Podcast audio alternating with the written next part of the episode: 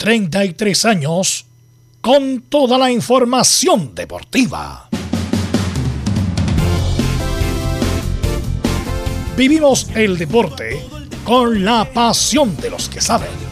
Estadio en Portales ya está en el aire con toda la emoción del deporte. Comentarios: Carlos Alberto Bravo, Velus Bravo, Leonardo Mora, Camilo Vicencio, René de la Rosa y Giovanni Castiglione. Reporteros: Luis Felipe Castañeda, Nicolás Gatica, Felipe Holguín, Laurencio Valderrama, Juan Pedro Hidalgo, Rodrigo Jara, Rodrigo Vergara y Alfonso Zúñiga. Producción: Laurencio Valderrama y Nicolás Gatica. Edición: Leonardo Mora. Dirección: Carlos Alberto Bravo.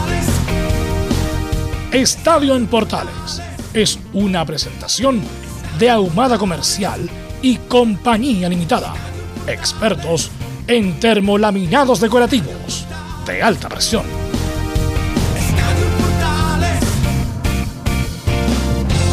¿Qué tal? Buenas tardes, ¿cómo le va? Despidiendo septiembre. Estamos ya 30. En duda la continuidad de Valencia y el rendimiento de algunos jugadores como Arias, Moya, Arangui, etcétera, en la Universidad de Chile. JJ Rivera ya no es más técnico de Antofagasta. Y Católica no tuvo piedad con Melipilla y le ganó por cuatro goles contra cero. Y se la jugará la gran final de la Libertadores el 27 de noviembre. Y estará un chileno sí o sí como campeón, si es que es citado Kusevich. Vamos de inmediato con ronda de saludos. Kusevich. Vamos de inmediato con ronda de saludos. Don Felipe Holguín, ¿cómo le va? Buenas tardes. Muy buenas tardes, don Carlos Alberto. Gusto en saludarlo a usted y a todos los oyentes de Estadio Portales que nos escuchan a esta hora de la tarde. En el tema de la Universidad de Chile, la derrota cayó ayer ante el colista del Campeonato Nacional y pierde terreno por el título. También tendremos declaraciones, por supuesto, del técnico Esteban Valencia. Esto y más en Estadio en Portales. Perfecto, muchas gracias. Ahí estará el informe de Felipe Holguín. Saludamos ya a Nicolás Gatica para que nos va a informar de Colo Colo. Nicolás, ¿cómo está? Buenas tardes. Buenas tardes a todas las sintonías de Estadio en Portales. Claro, hoy día sí ya tenemos más claro, por supuesto, la formación de Colo Colo. Ayer estaba un poco en duda, de hecho están los citados que lo vamos a dar a conocer y por supuesto también ahí el equipo ya prácticamente titular que bajo la idea en Teñublense tendrá por supuesto algunas modificaciones al técnico Gustavo Quintero y además decir que hoy día Sí, cumple no tengo- sí, 32 años el Estadio Monumental. Perfecto, muchas gracias. Vamos a Antofagasta y saludamos a Juan Pedro Hidalgo. Juan Pedro, ¿cómo está? Buenas tardes. ¿Qué tal, Carlos Alberto? Despidiendo este mes de septiembre con la despedida oficial y la desvinculación del técnico Juan José Rivera ayer postpartido con la derrota de Calera acá en el estadio regional. Al final, JJ Rivera, Juan José Rivera dejó de ser el técnico de Deportes Antofagasta. Perfecto, estaremos atentos a ese informe. ¿Qué tal, Belén Hidalgo? ¿Cómo está usted? Me imagino que hay mucha alegría en la Católica. Belén Hernández. Belén Hernández, ¿qué le puse Hidalgo? Hidalgo es la ex del Negro Piñera. Vaya. Belén Hernández, ¿cómo estás? Hola, muy buenas tardes, Velus y Carlos Alberto. Eh, bueno, hoy día vamos a analizar eh, lo que fue el triunfo, el gran triunfo, octavo triunfo de Universidad Católica ayer eh, ante Deportes Melipilla. Hoy día habló Sebastián Pérez, analizó algo del triunfo de anoche. También tenemos declaraciones de Diego Bonanotti su gran partido y de Cristian Paulucci, el DT que eh, sumó su tercer triunfo consecutivo. Perfecto, muchas gracias, Belén. Y ahora saludamos a don Laurencio Valderrama, que nos habla de todos los equipos de Colonia. Laurencio, buenas tardes. Buenas tardes, Carlos Alberto, para usted y para todos quienes nos escuchan en Estadio Portales, edición central. En esta ocasión eh, tendremos todo lo que es la previa del Audax italiano ante la Unión Española y sobre todo con las declaraciones pendientes que estaban del Vitamina de Pablo Sánchez y por supuesto con las novedades que tendrán ambos equipos que vienen con planteles estelares para disputar este importante partido. Y más en Estadio Portales. Vamos a escuchar al Vita. Bien, vamos de inmediato con nuestros comentaristas. Don Camilo Marcelo Vicencio Santelice, buenas tardes. Muy buenas tardes, Carlos, para usted y todos los auditores de Estadio en Portales. Y claro, con, lo de la Católica que, que mostró un buen juego, eh, goleó, bueno, recupera, mantiene lo que había mostrado frente a Audax y Curicó anteriormente. Y respecto a los técnicos, Carlos, cinco equipos nomás no han cambiado técnico esta temporada. Quedan 11 fechas todavía. Bien. Sí, y bueno, vamos a iniciar el primer bloque con Juan Pedro, pero Antofagasta, ahí nos, nos va a dar los números, debe tener el mismo nivel de cambio de técnico que la U, por ejemplo, ¿eh? en los últimos años, una cantidad impresionante de técnicos sacan, ponen técnico, eh, así que ahí nos va a dar el, promedio que tiene Antofagasta, que es tan o más malo que el de la U, por ejemplo, de los últimos años. Así que vamos con los titulares que lee Nicolás Gatín. Claro, comenzamos por supuesto los chilenos por el mundo, donde Mauricio Isla estuvo los 90 minutos en la clasificación de Flamengo a la final de la Copa Libertadores. Los brasileños ganaron 2 a 0 anoche y también habían ganado 2 a 0 en la ida por un global de 4 a Barcelona de Guayaquil. Todos los goles los marcó el delantero Bruno Enrique. El partido disputado anoche en Ecuador fue dirigido por el chileno Roberto Tobar, por lo que ya será casi un hecho que no dirigirá la final. Final que será segunda consecutiva entre equipos brasileños. Se jugará el 27 de noviembre en el centenario de Montevideo entre Flamengo y Palmeiras. Y aunque Kusevich no ha jugado prácticamente ningún partido en Palmeiras, igualmente será una final con dos chilenos donde Isla es titularísimo en Flamengo. Nos vamos a, como dice el lema, la otra mitad de la gloria. La sudamericana tiene como primer finalista a Bragantino de Brasil que ganó 3 a 1 en Paraguay y en la ida ganó 2 a 0, por lo tanto con un global de 5 a 1 eliminó al Libertad de Paraguay de Marcelo Díaz que nos tuvo por lesión. Nos vamos ahora a la Champions donde en la jornada de miércoles destacó la contundente derrota del Barcelona dando donde pena ya la ida de Messi perdió 3 a 0 ante el Benfica en Portugal. Hoy será el turno de los chilenos en la Europa League por la segunda fecha. Bravo y el Betty de Pellegrini además enfrentará al Ferencváros de Hungría. El Bayer Leverkusen de Charles Aranguis enfrentará al Celtic de Escocia. Además, el Mónaco del zaguero Guillermo Maripán visitará la Real Sociedad en España y el chileno será titular. Ya en el fútbol chileno, la Clera le mete presión a Colo Colo tras su victoria de visita 3-1 ante Antofagasta, que como ya dijimos, despidió de la banca su técnico Juan José Rivera. Ahora en la segunda región se abocan en encontrar reemplazante para el Coto. ¿Podrá ser alguna opción Mario Salas, que ayer en un programa deportivo se refirió a su salida de Colo Colo y que no se cierra a dirigir a, la Universidad de Chile? Sobre el cacique aseguró que no esperaba su salida y que le hubiera gustado tener una mejor relación con la prensa. Además, por cierto, también aseguró que le encantaría poder dirigir en un futuro a la selección chilena. Y cerramos con el tenis con buena noticia donde Alexa Guarachi y su dupla estadounidense de Cire Krause, que son 12 del mundo de la WTA, avanzaron a cuarto de final justamente del abierto 500 en Chicago. Esto y más en Estadio en Portales. Ok, gracias Nicolás Gatica y vamos inmediatamente con Juan Pedro Hidalgo porque ayer perdió Antofagasta con la calera en una cancha irregular ayer y tomaron la decisión los dirigentes de Antofagasta de cortar el vínculo.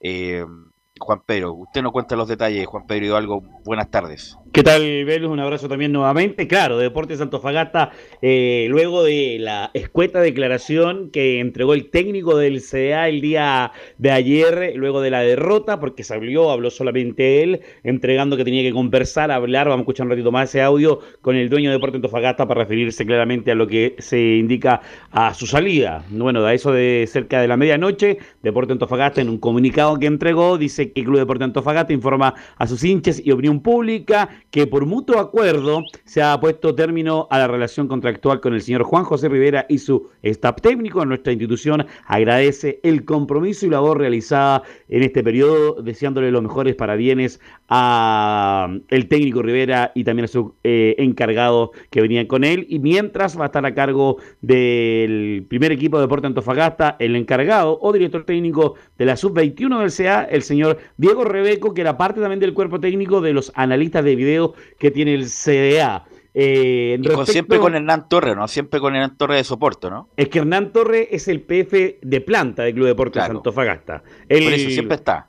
Exacto, él siempre está, el cuerpo técnico que llega, y uno de los problemas que se ha presentado, eh, Velus y en nuestros auditores, es que eh, generalmente los cuerpos técnicos vienen con, vienen con todo, o sea, vienen con el preparador físico, el preparador de arquero, y en este caso, Deportes Antofagasta tiene un preparador de arqueros, tiene el preparador físico, y de repente por eso a veces no han llegado algunos cuerpos técnicos a la escuadra del SEA, un tema que a veces ha pasado conflicto, a veces... Ha, ¿Por qué, Juan Pedro? Porque el técnico siempre viene de la mano con un PF porque es el PF tiene que ser de suma confianza porque él te dice, mira, este está bien, este está mal, este está con mucha carga, este es hay que no entrena muy bien, etcétera, etcétera, etcétera. Entonces, obviamente, como tú bien dices, algunos cuerpos técnicos no llegan a Antofagasta porque lo obstruyen el paso del PF, que para el técnico y sobre todo moderno es muy importante, no obstante la extraordinaria profesionalismo y capacidad de Hernán Torres, pero siempre uno quiere tener uno de confianza al, al lado, Pedro. Eh, y ese es un tema también que pasa en un momento en la cuenta, porque al final es muy querido Hernán Torre, tanto por la hinchada, pero también por los mismos jugadores, por el cariño, por el afecto, por ese lado humano que le pone el PF de Deportes Santo Fagasta, y esa veces donde realmente las celebraciones, los goles que uno ve, el, jugador corre hacia el PF de cuadra del CDA más que con el mismo técnico. Los números de JJ Rivera en el CDA, 25 partidos entre torneo, Copa, eh, Copa Sudamericano, Sudamericano, usted como le quiera decir, Copa Chile, 25 partidos, 7 triunfos, 8 empates, 10 derrotas, 25 goles anotados, 32 goles recibido, un 38.7 de rendimiento tuvo el técnico de la escuadra del SEAL. Los números fueron bastante bajos eh, luego de la derrota con Cobresal. Bueno, lo veníamos comentando hace bastante rato también eh, Belu y Carlos Alberto respecto a la baja que empezó a obtener Deporte Antofagasta. Bajos partidos, bajos segundo tiempo, no llegaba, no estaba marcando, muchos cambios en el, en el, en el equipo titular, no profundizaba, no llegaba, a pesar que el partido de ayer fue mejor que lo que hizo en El Salvador, pero indudablemente la derrota 3 a 1 eh, es un tema a considerar, porque nuevamente a Deporte Antofagasta, eh, eh, huevo, Valencia, el huevo chico, como le dicen, marca un gol de Camarín iniciado el, segundo tiempo. Y al final cambia toda la historia para Deportes Antofagasta en un tema que llama bastante la atención y en ese gol de Magalae, que más que por fútbol es por garra, pasión y ese amor que le tiene Pablo Magalae siendo antofagastino a la institución de, del CDA. ¿Cuánto duró en definitiva JJ Rivera desde que asumió? De febrero, febrero llega JJ Rivera de Deporte Antofagasta y estamos a septiembre, ocho meses estuvo en el cargo de la escuadra del CDA y en estos últimos dos años, o digamos desde el 2020 hasta ahora, por lo menos ya debe ser el sexto técnico entre interinatos y técnicos oficiales que ha tenido Deportes Antofagasta. Eso te iba a preguntar, ¿cuánto ha sido los los tenga ni siquiera del último cinco años, de los últimos dos o tres exacto, años. Del último dos años. ¿Cuánto, han pasado para Antofagasta? Si no me equivoco, este es el técnico 6 con interinato inconsiderado del de Rebeco que estuvo la temporada pasada también. Es un tema también a, a considerar que lo tomábamos como talla el, el, año pasado, porque entre los cambios de alcalde que hubieron acá en Antofagasta también se daban los cambios de técnico en el CDA. Un tema que llamó bastante eh, la atención y que además se suma a, esto. ¿Qué pasa con la escuadra del CDA? Recordemos que Deportes Antofagasta o la SA está demandada por la corporación y en la primera instancia de la demanda la ganó la sociedad anónima, en la segunda la ganó la corporación, técnicamente en esa demanda están uno a uno y falta la última. Entonces, un tema a considerar si es que lo que dice el hincha o la corporación es que la institución vuelva a la ciudad y se la quiten a la sociedad anónima. O sea, a la corporación más bien, que vuelva a la ¿Ah? corporación. Exacto. la corporación. Y que se la quiten al único dueño que tiene por la venta fraudulenta que dicen ellos que se realizó en su momento respecto a esta situación. Porque el único dueño es Jorge Sánchez con el 99% de las acciones y el único, el 1% que hay, que en ese momento lo tenía Ángel Latu, se lo entregó a Harold McNichols. Es como el Segovia de Antofagasta, mamá. Exacto. Eh, y además recordemos que eh, Jorge Ensayo también tiene eh, relaciones comerciales con la gente de Copiapó y con la gente de Ranger de Talca, que es un tema también a considerar Pero el respecto tipo, a. El tipo se defiende muy bien en la. bueno, aquí mismo, estamos el año pasado. aquí en otros medios se defiende como, como gato de, espalda. De espalda, y se defiende muy bien, pero obviamente que. Sí. Disculpa, dale nomás, dale. No, que se defiende muy bien, a pesar de todos los requerimientos y evidencias que se le puedan tener. Me acuerdo que hicimos aquí la pregunta, la típica pregunta, y cuando antes de la pandemia incluso, ¿por qué Antofagasta, que en una muy buena plaza va tan poca gente? No, es que me sale muy caro los guardias, que aquí, que allá, entonces es mejor tener más acotado al público. muchas cantinfliadas respecto a eso, eh, pero si el público de la gente, el, estadio, el fútbol es de la gente, ¿cómo, cómo, cómo usted... Eh, potencia que haya menos gente en vez de más gente porque le sale un poco más caro los guardias. O sea, es, una, un, es un, un sinsentido, Juan Pedro. Exacto, y que además recordemos que técnicamente en su momento, o todavía, digamos claro, son juez y parte dentro de la NFP, porque son amigos del Factoring y todo ese tema que también están relacionados a los negocios de, Jorge Sánchez. También un tema a considerar respecto a la situación que se vive del fútbol chileno. Pero en Deportes Antofagasta, me gustaría que escucháramos primero el audio que, dice hincha, eh, Emilio, donde antes que termine el partido, el hincha ya hacía sentir la necesidad de que saliera el técnico de Deportes Antofagasta.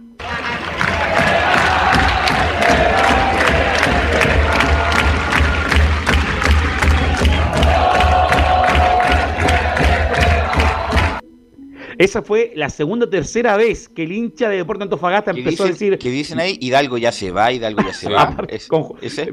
Después de. Y que las empanadas tan malas. Ah. Que me fuera con, con River en conjunto, ¿ah? Oye, lo quiero interrumpir, pero yo siempre puse en duda a JJ Ríos hace mucho tiempo. Porque teniendo buenos partidos JJ Rivera, le faltó regularidad. Me da la sensación que nunca fue muy querido por la gente de Antofagasta. Yo vi el partido totalmente ayer. No jugó mal Antofagasta. Tú bien lo dijiste, Salvador. Pero jugó bien a rato y, tiene jugadores de buen pie. Jugó bien al fútbol. Tiene buenos jugadores Antofagasta. Tiene muy buenos jugadores. El gran Entonces, cuando se produce el gol de Valencia, que fue un gol. ¿Lo viste, Velo, el gol de Valencia? Un gol extraordinario es para la, para la, Champions, la Champions League ese gol. Y ahí prácticamente Antofagasta no pudo levantarse jamás, pero no jugó mal ayer. Pero lamentablemente los resultados categóricos dejan de lado la posibilidad de que J siga en Antofagasta. Y ahora la pregunta del millón. Porque Rebeco es un interinato. ¿Quién viene a Antofagasta? Podría volver uno que estuvo, ¿ah?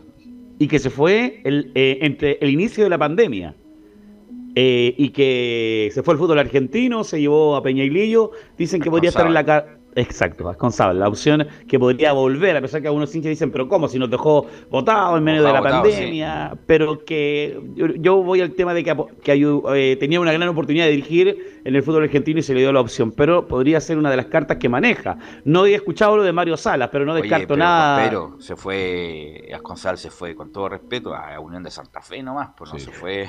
Sí, estoy de acuerdo. Un equipo grande, un, equipo, de un equipo de, importante de la zona, Santa Fe, que el clásico en Colón un equipo, con todo respeto, de medio pelo, uno, eh, y ahora bueno, se fue se fue desvinculado, pero no era, no era el Boca, no era River, no era San Lorenzo, no era Independiente, ya no era estudiante donde salió con Zabal, para como haber dejado Antofagasta de buena primera, bueno, pero nunca ahora, Exacto. Eh, en el fútbol uno puede ver de todo porque podría. Siempre la gente quiere que vuelva a Meli, pero Meli está dirigiendo en Perú en este momento y son las cartas que manejaron. De Mario Sala, recién preguntaba con los contactos, no está en la carpeta el técnico chileno, pero aún también no se descarta nada pensando en la opción que va a manejar Deporte Antofagasta en esta parte final del torneo. Respecto al tema de, esta confusión que tiene Deporte Antofagasta, es que también no había un equipo titular. No sé, 10, 15 partidos que estaba cambiando. Eh, lo comentamos ayer en los informes anteriores también, es que. Eh, preparaba entre los tiempos, los tiempos que más habían para hacer el trabajo de la semana, hacía diferentes eh, eh, equipos para alinear y dos sonantes o tres sonantes del partido, cambiaba todo lo que había planificado y eso también llamaba la confusión a, a, los jugadores entre jugar con línea 3, línea 5, cómo se armaba al final.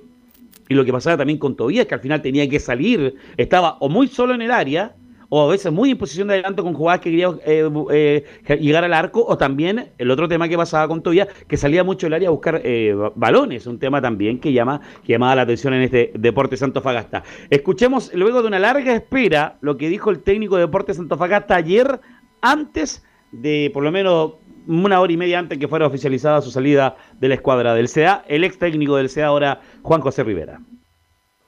En general, trato de siempre cumplir primero con el reglamento y ser súper respetuoso de, la labor de ustedes, a pesar de que hay, veces que son conferencias más, más tranquilas, más pesadas, que parte un poco del, del juego. Eh, pero trato siempre de respetarlo a ustedes en, responder cada una de sus preguntas. Incluso en muchas conferencias hemos extendido preguntas, se, han hecho más preguntas de lo normal y yo no tengo ningún problema. Y, y en ese sentido trato de ser lo más cordial posible, independiente del momento en que uno esté. Hoy día yo hablé con, con Víctor Oyarzún, ¿ya? Eh, yo estoy esperando una reunión entre él, lógicamente don Jorge y yo, y yo prefiero conversar con ustedes después de esa, de esa reunión. Hoy día eh, expresarme más, eh, a lo mejor sería, sería irresponsable, prefiero no sé si es postergar, porque igual estoy hablando, pero espero que me respeten en la decisión de primero conversar con don Jorge, conversar con Víctor para luego expresarme en, y podemos hacer una conferencia quizás después de la reunión en algún momento para poder aclarar un poco las, las cosas. Así que espero que me, que me respeten, que me entiendan y nada, trato siempre de ser lo más cordial con ustedes para no tener problemas, pero hay situaciones que me parece que son primero importantes de poder conversarlas con la gente que está a cargo de él. ¿Vale?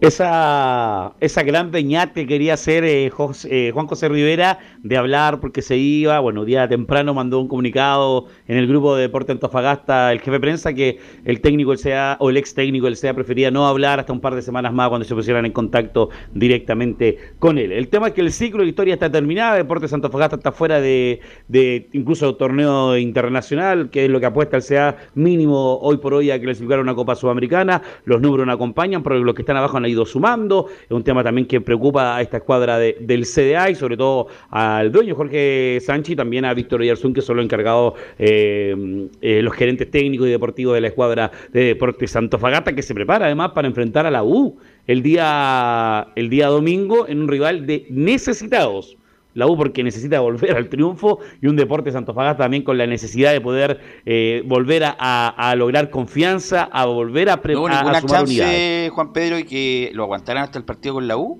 Porque siempre como viene una motivación especial, un partido con equipo grande, entre comillas. Eh, no, no, no, hubo una manera de estarlo, de aguantarlo, o era mucha la presión como para sostenerlo. Es que ayer yo creo que la hinchada ya se manifestó y la idea era que saliera. Porque la idea era aguantarlo si ganaba el partido con, con Calera. que viene, viene una pausa después del partido con la U, viene el, receso por la clasificatoria, esto sería un buen momento como para, para hacer otra cosa. Sí, Camilo. Pero hay fecha igual la otra semana, ¿ah? así que no... Ah, tienes razón. Sí, sí, pues. hay fecha, lo que hace es que se comienza a jugar el... Exactamente, sí, sí. No, no, para, no, no hay para para los partidos de no hay para, sigue el campeonato. Sigue el campeonato. El cambio de Deporte Antofagasta con el tema del técnico tenía que haber sido en la para cuando eh, después de Curicó, fecha libre y Fiesta, patria. era el momento adecuado para hacer el cambio. Se le daba la opción del Salvador, del Salvador y Calera se le aguantó el Salvador, pero ya Calera era, era mucho eh, aguantar el técnico de Deporte Antofagasta, que, bueno, a Juan José Rivera, el ex técnico del CDA, que en su momento hablará, manifestará sus problemas. Nosotros le hicimos la pregunta en su momento, si tenía que renunciar, él pensaba que no, pasaron un par de semanas y, presenta definitivamente eh, su renuncia. Ayer entendíamos que había dejado su cargo de disposición, pero al final es de mutuo acuerdo, palabras bonitas y de, buena crianza que se entregan en los, en los comunicados para poder enfrentar. Rebeco va a estar a cargo de este CDA, Rebeco va a estar eh, alineando este, a este Deporte Antofagasta para, para el partido. Hernán Torres, me imagino, de PF. Sí, no, Hernán Torres siempre está a cargo del buque en ese sentido de lo que es el trabajo físico. Recordar que Deporte Antofagasta eh, tiene a su jefe a sus jefes de juveniles inferiores a Héctor Robles, ¿ah? Ojo con ese detalle en Deportes Antofagasta. Está de las inferiores. Exacto, es el jefe, es el jefe técnico de las juveniles de Deportes Antofagasta. de sacar jugadores jóvenes para. Saca toda la semana tres jugadores. ¿eh? De, nivel espectacular. No, fue broma, obviamente. Lo de Robles, que bueno, eh, después de la nefasta participación en las juveniles de Chile está trabajando en Antofagasta ya hace un buen tiempo ya. Sí. Bueno, por lo tanto, no hay ningún nombre, usted me está dando algunos nombres como posibilidad, pero no hay ninguno que esté en la pole position, Juan En este momento la alternativa que, salía o el nombre que había era solamente era eh, el argentino Gonzabal, nada más claro por lo menos en la carpeta que se espera, se supone que hoy o a más tardar quizás el lunes se dé el nombre de, del posible del posible técnico de Deportes Antofagasta. Rebeco va a ser el técnico, Prieto el ayudante técnico, eh, Olivares, eh, todo lo que es el trabajo también junto a Rebeco y el PF, lo decíamos, Hernán Torre, que van a estar a cargo de este Deportes Antofagasta por este interinato, mientras eh, no sabemos si va a continuar o como están haciendo ahora, como si suma dos, gana dos partidos, le gana la U, le gana Melipilla, podrían confirmarlo hasta, hasta el fin de temporada, pensando en lo que son los negocios también de los gastos que puedan haber de traer un nuevo técnico en lo que son los equipos de, hoy por hoy y, sobre todo los empresarios del fútbol. ¿Alguna baja para el domingo de Antofagasta que esté suspendido, lesionado? El que estaba, el que está resentido en Deportes Antofagasta es el, en el parte médico de ayer, es Andrés Roble, que está con un desgarro eh, gemelar a la pierna derecha, Ah, que está en rehabilitación, y el Nico Araya, que es el tercer arquero que está eh, ya con una operación y se está recuperando. Eh, igual sabíamos que estaba resentido que no apareció en este parte médico. Y, por ejemplo, ayer recordemos también un tema, Jason Flores no fue desde el inicio. De eso quería preguntarle, ah. ¿por qué Jason Flores, siendo un, tremendo pedazo de jugador, talentoso, inteligente para jugar, no es titular en Antofagasta? Y de hecho no fue, eh, no estuvo en la nómina del Salvador tampoco. No fue a El Salvador, dicen que por un asunto personal, pero la información eh, extraoficial indica que es por un tema que tuvo un problema directamente en ese momento con el técnico del CBA y que eso lo hizo sacar del equipo titular. Vamos a ver cómo va, porque al final yo creo que también el. Eh, a ver, Jason Flores es un gran aporte, usted dice, un gran jugador, pero eh, pierde el rumbo, quiere lograr hacer todo y a veces eh, equivocan un, un, pase, un buen pase, no levanta la cabeza para poder juntarse con Tobía y un tema también que a lo mejor le pasó la cuenta y a lo mejor esperemos ahora que logre confianza con el que va a estar a cargo para poder lograr también sacar todo su talento en la escuadra del CDA para este nuevo CDA que esperemos se descomprima, se relaje y empiece a hacer un mejor trabajo con, con Rebeco por ahora hasta que se confirme si continúa Redeco o llega el nuevo técnico en Deportes Antofagasta. Estaremos atentos a los comunicados, a la información para lo que esté sucediendo con Deportes Antofagasta, Velus y Carlos Alberto. Ok, muy amable Juan Pedro, como siempre, muy bueno el reporte, así que estaremos atentos con, la, con lo que pase con Antofagasta. Muy amable. Quedamos con línea abierta para cualquier información. Abrazo, buena tarde. ¿eh? Gracias. Ahí estaba Juan Pedro directamente de Antofagasta, nuestro compañero nuestro compañero y corresponsal en Antofagasta. Sí, el, porque incluso varios de los, como que se repiten todos los nombres de Antofagasta, siempre como que son los mismos. Mm. Eh, incluso Almandoz ahora está en Cobreloa. Héctor Almandoz que sigue ahí en, el fondo de la tabla. En el fondo de la tabla, Cobreloa, peligrosamente. Preocupante lo de eh, Cobreloa. Así que va a ser un partido difícil que se juega el domingo. A le pidieron a J, si usted le gana a la U, le vamos a dar el último partido. Tiene que ganarle a la U. Y J dijo, pero por favor, lo que me están pidiendo. Yo sé que a la U le gana a cualquiera, pero era un partido duro para JJ Rivera enfrentar a la U en Rancagua. Que por eso le pregunté si lo pues. aguantaba en este partido con la U, pero ya era tanta la presión que mejor decidieron sacarlo ya, porque además nos indicaba los porcentajes de rendimiento, era 38% de rendimiento bajísimo. Lo comentamos, ¿eh? dijimos, si no le ganaba a Calera y a la U, J se iba y se fue. 25 partidos ganó 7, me parece. Muy, poco, muy, poco, muy poco. Mal, fue mala la, la expedición de JJ Rivera después de su buena estadía en Coquimbo relativa, porque mm. fue finalista de la Sudamericana, pero bajó con Coquimbo, Camilo bajó con Coquimbo, justamente tuvo el caricello ahí porque lo toma Coquimbo en, la, en una mala posición ya, fue a mitad de campeonato del torneo anterior y hace esa Copa Sudamericana y eso lo termina perjudicando al final llegar a esa, a esa semifinal de la, de la Copa porque después se le vienen todos los partidos en el campeonato seguidos y ahí obviamente no, no le sirvió no pudo salvar del descenso. Bien Audas, ahí lo hizo bien JJ Rivera. ¿eh? A ese equipo lo tomó último y después al año lo salva y al año siguiente lo clasifica a una Copa Sudamericana y que no le terminan renovando inexplicablemente. Claro, tuvo problemas porque no le querían eh, renovar también a un, a un integrante del cuerpo técnico, por eso se va JJ Rivera, que tiene sus cosas, que ha, tenido buenas campañas y malas, como Mario Salas, por ejemplo, que ayer lo escuchamos ayer en, en ESPN eh, que bueno, habló después de mucho tiempo. Esto siempre son movidas de prensa, como para reinstalar a, ciertos personajes. Eh, Mario Sala es un, entrenador muy preparado, no me cabe duda, que le fue muy bien en Católica y en Sporting Cristal. Le fue muy bien. Y después le fue horrible en Colo Colo, con, todos los, con todos los bemoles que, que sabemos. Le fue muy mal en Alianza, bajó el equipo y le fue mal en Egipto que también bajó. Eh, entonces, independiente de todos los sueños que pueda tener, los técnicos se tienen que ir validando nuevamente para estar ahí en la posibilidad de equipos grandes o selecciones como él mismo indicaba. Así que eh, como lo que tiene que hacer Mario Sale es agarrar un equipo y validarse nuevamente, hacer una buena campaña, jugar bien y nuevamente que el medio en general y los dirigentes en particular hablen de él nuevamente como posibilidades en desafíos más importantes, como los que ya mencioné. Así que bueno, va a tener que validar. Uy, está disponible, dice cualquier equipo, él lo toma de inmediato. Se va a tener que validar eh, nuevamente Mario Salas para poder eh, eh, tener la posibilidad de un equipo más grande. y estaba ahí su compadre que lo había traído, justamente Marcelo Espina. bueno, vamos a ir a la pausa. Sí, Camilo. Laurencio. Eh, Laurencio, eh, justamente si que les parece, vamos a escuchar ahí una Ah, ya, dos declaraciones de Mario Sala, quien, sí, quien, que no teníamos audio. Vamos, vamos. Claro, aquí, aquí justamente lo estamos manejando por interno con Emilio Oficial. La número 01 dice, no lo pensé dos veces y no me arrepiento de haber dirigido a Colo Colo. Eh, la verdad que, que, no lo pensé dos veces. Lo, lo, lo conversé con el cuerpo técnico y, y, nos gustaba mucho lo que, lo que habíamos conversado, lo que conversamos con Marcelo y la, la idea que tenía Marcelo y la dirigencia de Colo Colo y nos vinimos Inmediatamente, inmediatamente. Fue fácil. Sí, fue una decisión fácil. Yo, la verdad que no me arrepiento para nada. Me arrepiento de decisiones las cuales he tomado y, he sido muy honesto. Y, pero eh, esta decisión de Colo Colo fue, fue una decisión que la tomé con mucho gusto y no me arrepiento de haberla tomado, de ninguna forma.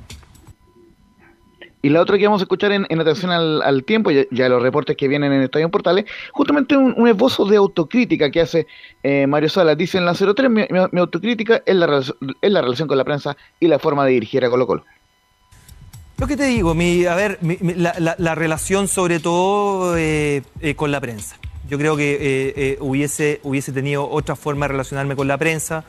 Eh, y la cual, ¿no es cierto?, ya estoy, eh, me, estoy preparando y estoy, y estoy tratando de enfocarla de otra forma, porque pretendo llegar y pretendo dirigir equipos grandes también y equipos de la, de la, de la envergadura de Colo Colo. Así que, eh, de alguna forma, siento que eso podría haber sido distinto. siempre trato de tener la cultura de ganar presente en mí. Siempre. Y, la verdad que, que, trato de tener esa, esa idea de ganar no a costa de cualquier precio, pero sí es la idea de ganar en forma permanente.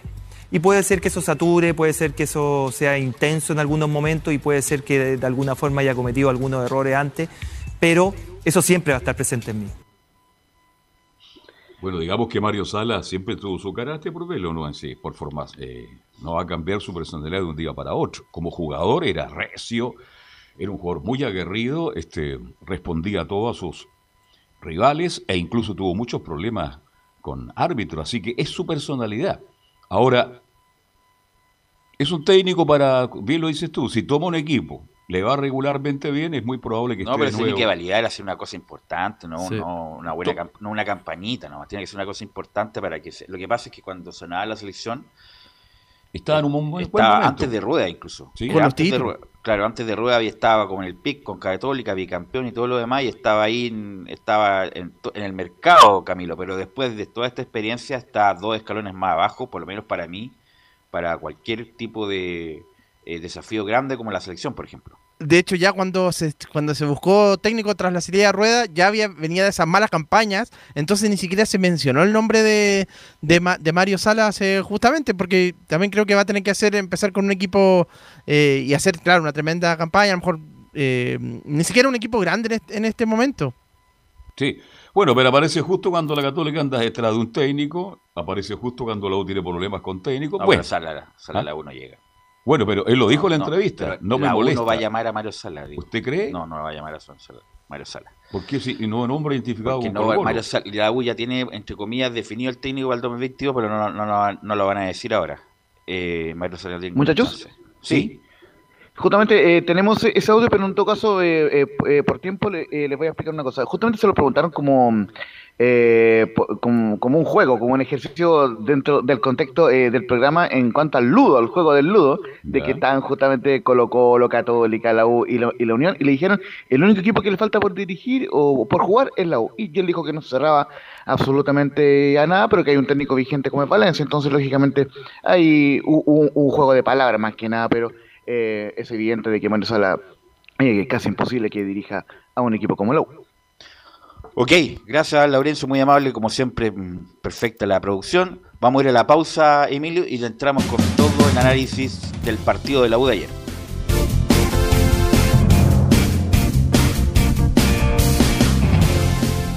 Radio Portales le indica la hora. Las 2 de la tarde, 5 minutos. ¿Quieres tener lo mejor y sin pagar de más? Las mejores series de televisión, los mejores eventos deportivos, equipo transportable, películas y series 24/7. Transforma tu TV a Smart TV. Llama al 973 718989.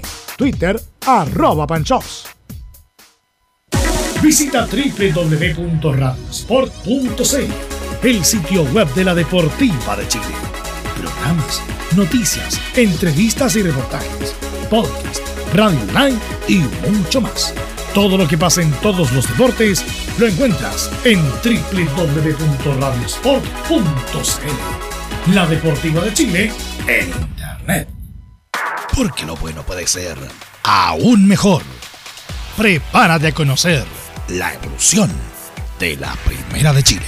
Bienvenido a Portales Digital. Ingresa ya a www.radioportales.cl y descubre nuestra señal en vivo en audio y video, además del tradicional 1180m. Mantente al día con las últimas informaciones de Chile y el mundo e interactúa con nosotros a través de nuestras redes sociales en Facebook, Twitter e Instagram.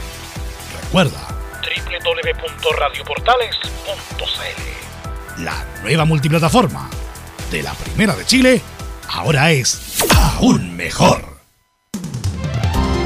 Termolaminados de León, tecnología alemana de última generación. Casa Matriz, Avenida La Serena, 776 Recoleta. Foro 22 622 56 76. Termolaminados de León.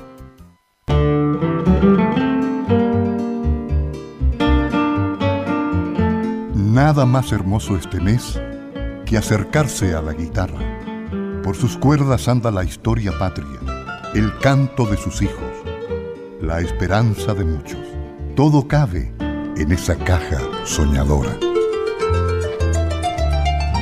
Radio Portales, en tu corazón, la primera de Chile, en el mes de la patria.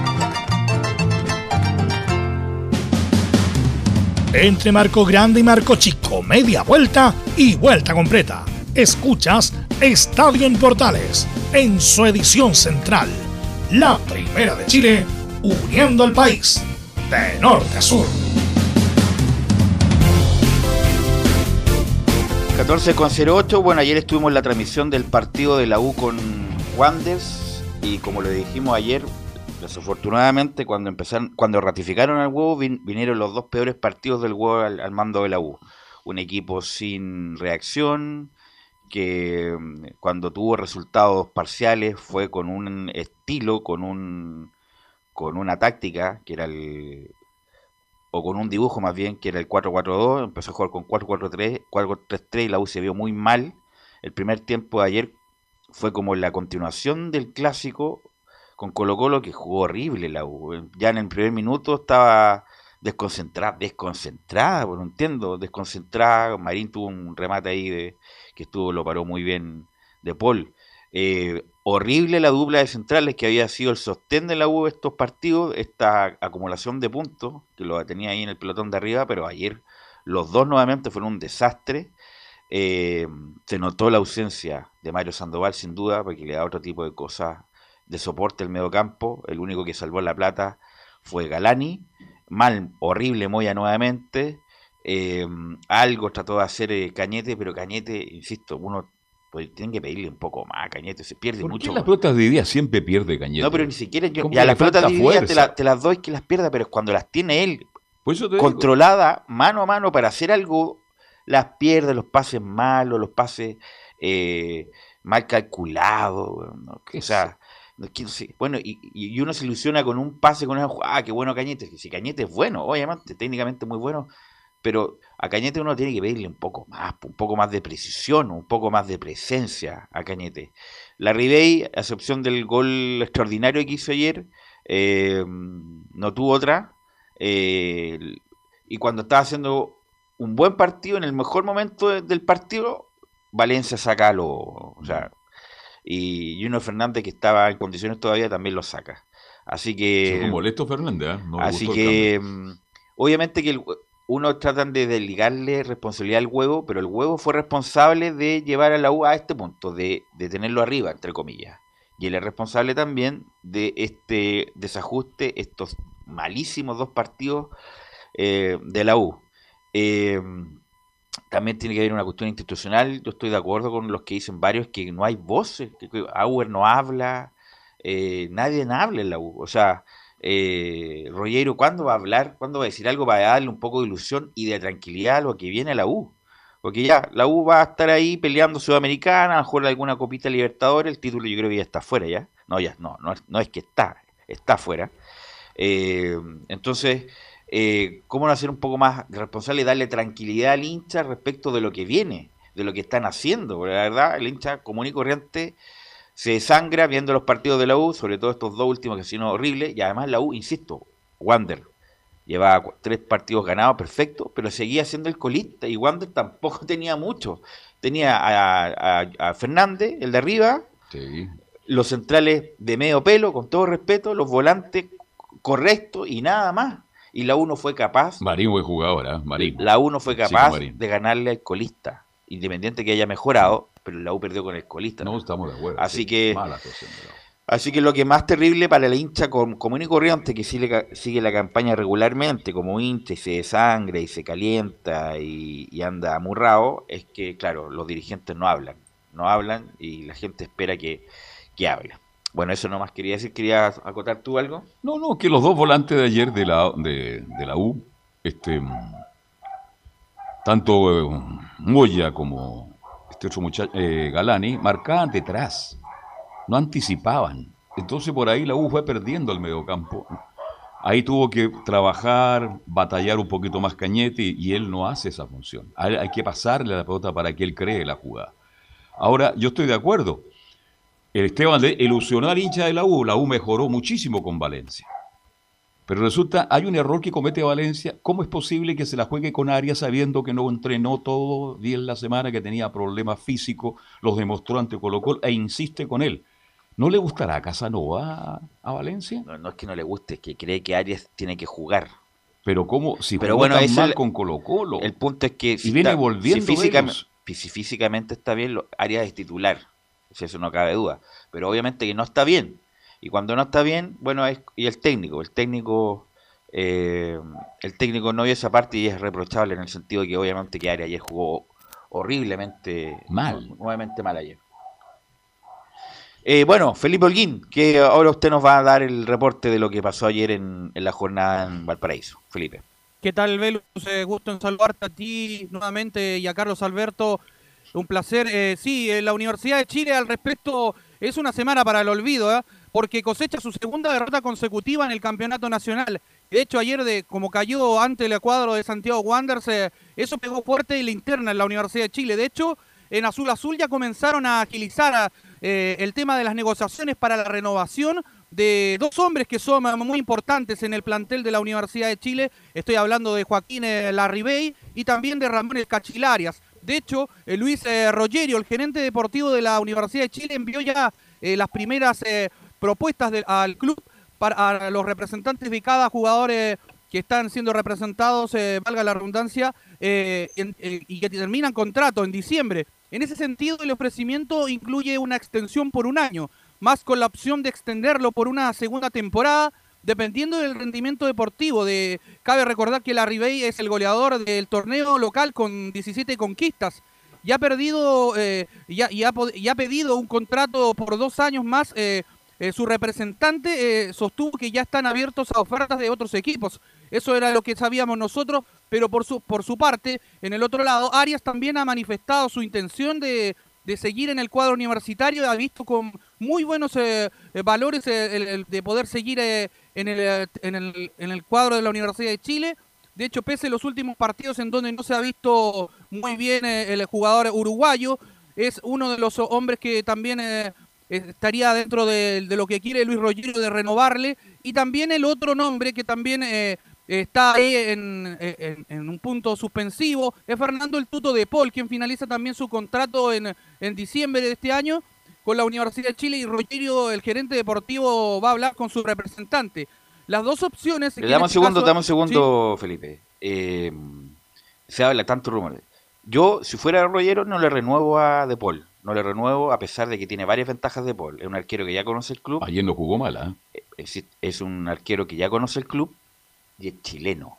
O sea, no tiene cupo. Mm. Tiene muchas ventajas De Paul. Y me imagino que a lo mejor un contrato mayor se puede quedar. Pero a mí De Paul no me gusta para la U. No es un arquero de equipo grande. No tiene semblante de arquero de equipo grande.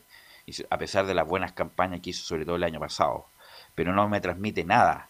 Como, como Lo que transmite seguridad. No transmite seguridad para nada y hay miles de historias, el clásico en No. Monumental, el Santiago, Lo perdió y en lo que pasó bueno en Curicó, que no lo voy a, obviamente no lo voy a condenar, pero para equipo de equipo grande se necesita otro tipo de cosas. Y a mí De Paul no, no, no, no cubre todas esas prestaciones. Y yo, si fuera gerente y tuviera recursos, buscaría un equipo, un arquero para equipo grande. Y lo otro, Camilo, es que se habla justamente que si se queda libre de Paul, Católica no lo vería con malos ojos como una alternativa para su equipo. No sé si has escuchado ese rumor, Camilo. No lo tenía contemplado, pero, pero mm, bueno, la Católica hay que recordar que esta- estaría en búsqueda de un arquero tan, tan, tan bien, pero bueno, puede ser uno de los rumores justamente lo de lo de Y Fernando. no, y no solamente, y no, no necesariamente como uno, ¿ah? Católica, porque el, Como no sé si, claro, como dos, como un y medio, dos, por decir algo. Claro. Sí. Eh, por, por, toda- por todo lo que te estoy diciendo, porque es chileno, porque chileno Sí. no, no ocupa cupo y por eso es muy importante, pero... Y para que le insisto, pelee el puesto, justamente porque estarían, yo creo que están al, al mismo nivel, me da la impresión de, de Paul con el Zanahoria, podrían perfectamente... no, yo creo que un poco más de Paul que el Zanahoria. ¿ah? Un Sí, poco más de- pero- sí. un poco más, un más poco- de Paul, un poco es más más. de Paul. Pero insisto, para la U, el equipo grande que viene, hay que recordar que la U en 25 años ocupó tres arqueros: Sergio Vargas, Miguel Pinto y John Herrera. Lo- Vargas y Herrera, independiente que estén, se estén peleando Pelea. a, a muerte, Han sido los dos grandes arqueros dos extraordinarios arqueros de la U y que bueno, dieron grande alegría. Entonces, entre ellos dos y, y De Paul, eh, una cuestión de, de gran diferencia. Entonces, bueno, hablaba de Arias y de Ale Ribey, pero yo, yo, yo, si fuera el gerente, que menos mal que no, le soy, renueva De Paul. No le renueva de Paul y busco arquero. Con el solo hecho que le llamen Tuto, decía un hincha de la U el otro día, Tuto, un arquero jugando en la U, tiene un... Felipe Holguín. Claro, sí, al respecto del apodo eh, que tiene, bastante chistoso, pero bueno. el- Además que se ve muy angustiado cuando lo, lo toma la cámara en los partidos jugando de Paul. Se ve angustiado, se ve nervioso, se ve inquieto, como dice Velo. Yo creo que De Paul es un buen arquero, pero para un equipo como la U se requiere tal vez un arquero que dé confianza, que transmita confianza, como en el pasado lo decían ustedes, fue Herrera, lo fue también nuestro buen amigo este Vargas, y un poco más atrás, como fue Hugo Carballo. Esos son los arqueros. Hablando de últimos 25 años. No, pero me voy un poquito más atrás para, porque hay Las gente... nuevas generaciones no tienen idea de, No, pero, de Carballo. pero hay eso- gente eso mayor que tú. escucha y sabe que estoy hablando de un- ¿Cuánto tuvo, estuvo en la U?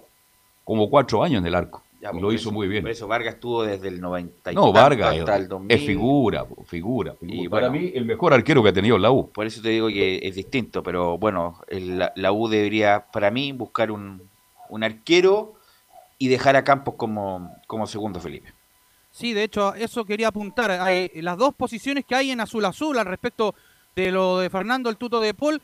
Eh, el portero y capitán de la Universidad de Chile eh, afirmó la semana pasada que una posible renovación eh, se vería más adelante, algo que finalmente dejó en manos de la gente eh, que lo representa. Pero ¿qué piensan en el interior de Azul Azul? Hay dos posturas muy marcadas. Primero está las detractores, aquellos que piensan que De Paul no es un portero para la U, que no da la seguridad que daba John Herrera. Dicha comparación al interior del Centro Deportivo Azul es recurrente y que no siente que Cristóbal Campos Vélez sea menos que el actual número uno. Argumentó que madura solo en los últimos tiempos con la participación eh, que el canterano tuvo en los últimos partidos de Copa Chile. Es más o menos eso, muchachos, eh, lo, que conlleva a esto que hay una, una forma de, de inquietud de, de que no se pueda renovar a Fernando de Paul porque está tapando a un arquero que tiene proyección, que lo hemos visto eh, tener muchas buenas participaciones como eh, Cristóbal Campos Vélez, en este caso eh, en lo que fue la Copa Sí, Chile. pero, donde- per- perdón, pero Felipe, pero tampoco es un arquero para que el próximo año enfrente a Colo Colo a la Católica. Es un proyecto todavía. El arco de la. U es muy difícil, es complicado, entonces la U tiene que traer un aunque, arquero de categoría. Yo necesito un arquero, sin duda, pero bueno, Herrera debutó a los 20 años en la U, Pinto también. Vamos a ver si Campo está en ese nivel como va a debutar joven y quedarse con el puesto. Eh, hay, eh, hay- hay que verlo. Lo mismo el error que cometió Golver y Vargas, que insisto, Morales ha mejorado mucho, pero la U necesita un lateral izquierdo. necesito el lateral izquierdo. Ahora, bueno, lo expulsaron a Morales, ¿quién va a jugar? ¿Luis del Pino Mago? ¿Va a jugar Carrasco? O sea, no, no son propiamente darle el lateral izquierdo, entonces hay un problema también de conformación del plantel por una cuestión de plata, pero a pesar, insisto, que ha mejorado Morales, pero la U necesita un lateral izquierdo también. Eh, necesita un volante central, lo dijimos acá. El único que diría yo ha salvado la plata como volante central ¿ah? es Galani. Ni Moya, ni Espinosa, bueno, que Espinosa juega de mixto. ¿Y usted le renueva a Espinosa? Eh, lo dije que no, que no ya. Eh, eh, y los delanteros, bueno, los delanteros, y a lo mejor un volante también creativo, más, más activo, con más dinámica. Pero bueno, vamos a ver. ¿Luján tiene contrato vigente, Felipe? Tiene contrato vigente, sí. la U le compró el pase a la. Uh, 400 mil dólares el año pasado. Más negocio. Eh, y bueno, y lo del huevo, lo del huevo que ahora se discute, eh, pero no creo que busquen entrenador si acaban de ratificarlo hace una semana. Entonces sería, la U yo creo que va, se va a quedar... Lo iban a reconsiderar, ¿ah? Pero lo acaban de, dar incluso en un comunicado. Que se mantiene, que se mantiene hasta diciembre, sería ya el, peor de las tonteras, independientemente de que estés de acuerdo o no, pero sería ya contradictorio sacarlo, si acá, en menos de una semana lo acabas de Lo confirmaron. Y además... Y, además, sí, Camilo. No, y además traer un técnico cuando quedan 11 fechas, entre que llegue, porque probablemente va a ser del extranjero, no creo que sea un, un, es la, el drama de la U, da por perdido, yo, la U cuando estaba bien, pero hoy no hay que dar por perdido nada, si la U está ahí, independiente de que juega, pueda jugar bien o mal, pero está ahí peleando, luchando, está ahí peleando, y, y la U soltó lamentablemente estos dos partidos, Felipe. Sí, de hecho, muy ha jugado muy mal, eh, ha bajado bastante el rendimiento, para qué decir, lo de Ramón Arias eh, y de Osvaldo Rocky González, que también los eh, varios hinchas los trataron muy mal, de pésima manera en, redes sociales. Pero ya al respecto de lo que fue este partido de, ante Santiago Wander, pasemos a escuchar las primeras declaraciones del huevo Esteban Valencia, donde dice, ya hace un análisis al respecto de lo que fue esta derrota ante Santiago Wanderers, y dice, eso no es el fútbol, se termina pagando caro. Siento que el equipo eh, no entró bien de vuelta en este partido y, eso en el fútbol se termina pagando caro, ya porque después nos dimos cuenta que en el segundo tiempo el equipo mostró una cara muy distinta.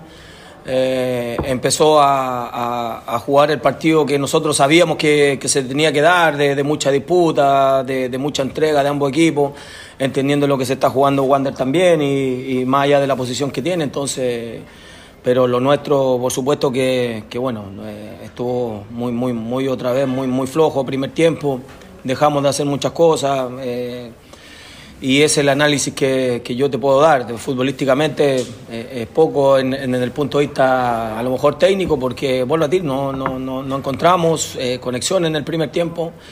y bueno, hay que quedarse con lo del segundo, pero te das cuenta ni, ni con esa situación muchas veces tampoco te alcanza. No, pues no lo alcanzó. Pero el huevo más que entrenador parece comentarista. Pues. él, no dice nada. Él es el técnico, pues él tiene que tratar de enmendar el asunto después del desastre con Colo Colo. Uno pensaba que la iba a entrar de otra, sobregirado.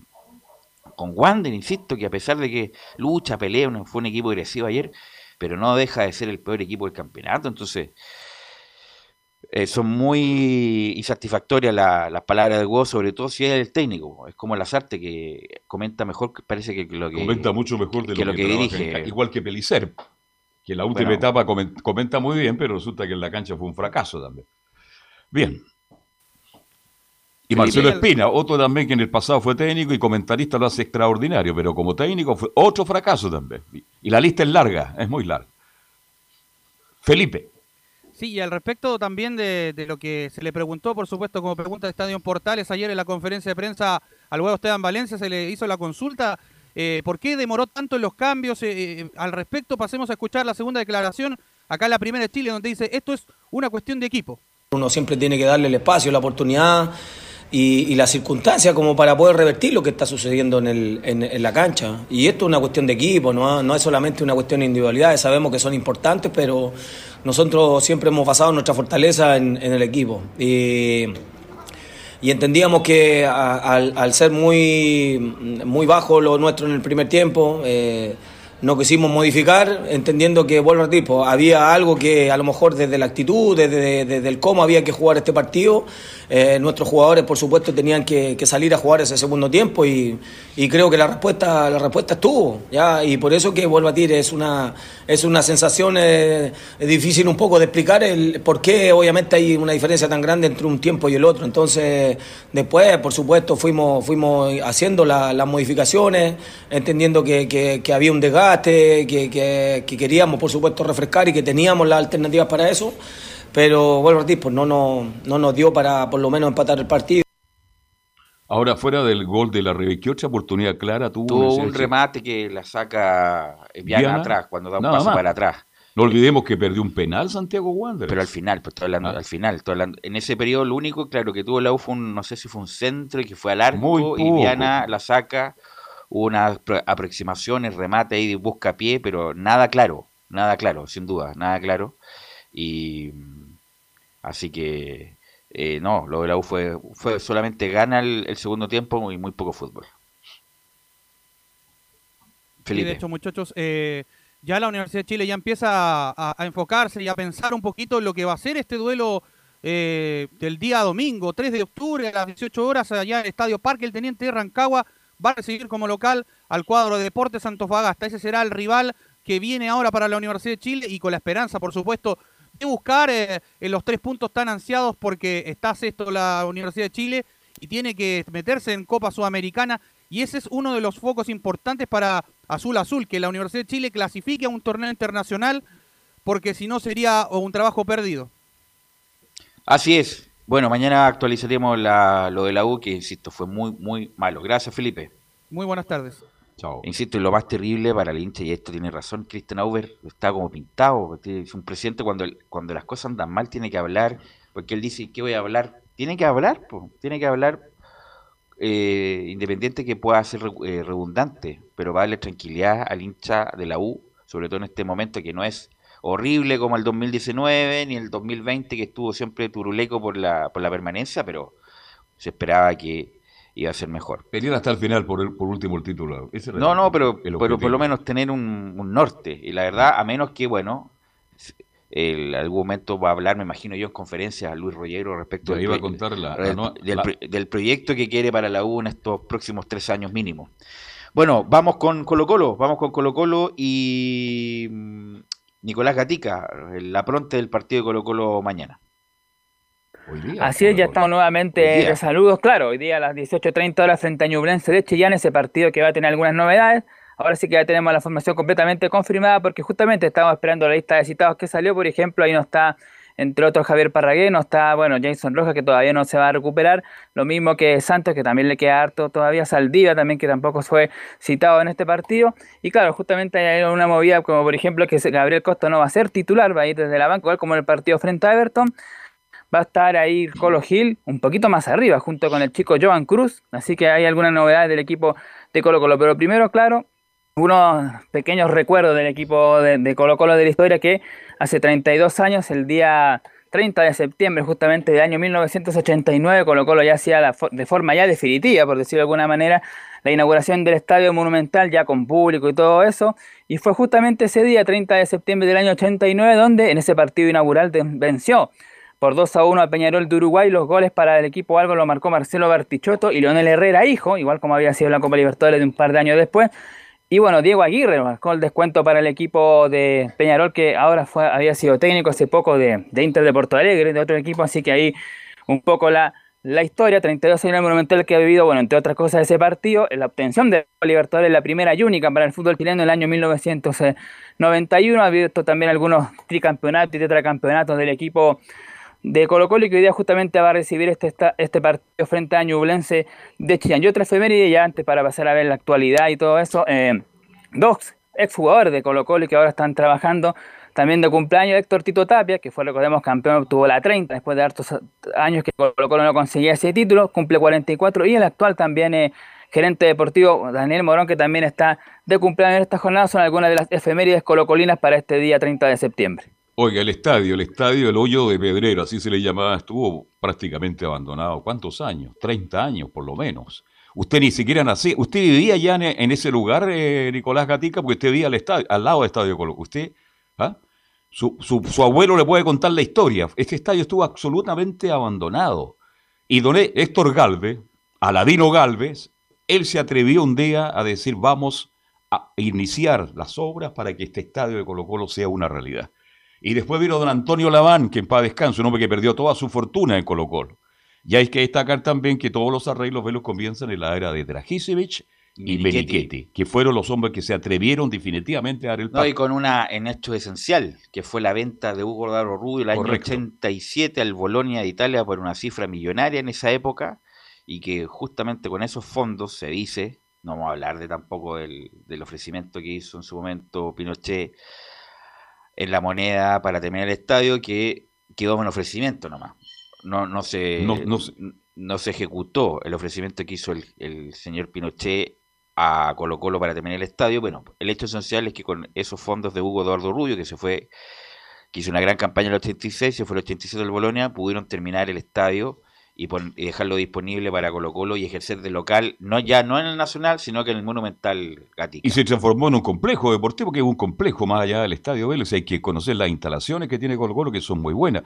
Ahora el Pero Colo Colo, ¿ah? Colo Colo contra Gisevich, cuando estuvo en la última época, ya que le estaba quedando chico el complejo para las cadetes, que incluso Colo Colo piensa hacer, no sé si habrá eh, un proyecto a futuro, de las inferiores, como hace River, por ejemplo, que River tiene mm. su complejo en el Monumental, pero tiene su complejo mayor en Ezeiza. Correcto. Lo mismo que Boca. Boca también tiene su complejo mayor en Ezeiza, no en el Estadio de la Boca.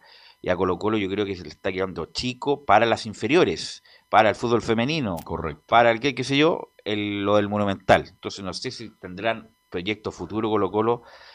Yo parece que lo, se lo escuché a Espina cuando estuvo de gerente, que la idea de Colo Colo era hacer un complejo también afuera de eso, afuera de Macul para, para porque le está guiando el chico el monumental Gatica.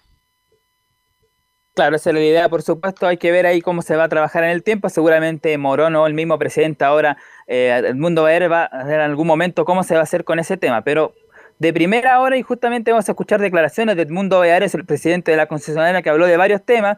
Bueno, lo mismo en el Monumental, que tratar de, ojalá, el aforo se aumente, pero eso va a depender, por supuesto, del plan paso a paso, también, por supuesto, la continuidad de Quintero y las renovaciones, que es el principal tema. Ayer miércoles justamente hubo reunión de directorio y tras eso habló el timonel colocolino. Vas a escuchar de inmediato un par de declaraciones de eso.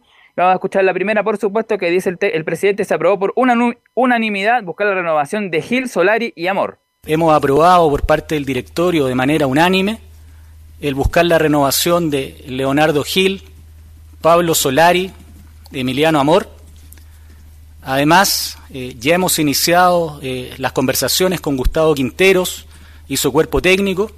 Hemos podido intercambiar acerca del proyecto deportivo eh, que queremos para Colo Colo. y ahora, a través de José Daniel Morón, nuestro gerente deportivo, buscaremos formalizar la propuesta para que puedan continuar. queremos que ellos lideren el proyecto de Colo Colo. Queremos que ellos sigan al mando de este proceso que estamos seguros que tiene muchísimo más por entregar a la institución eh, y a toda su gente.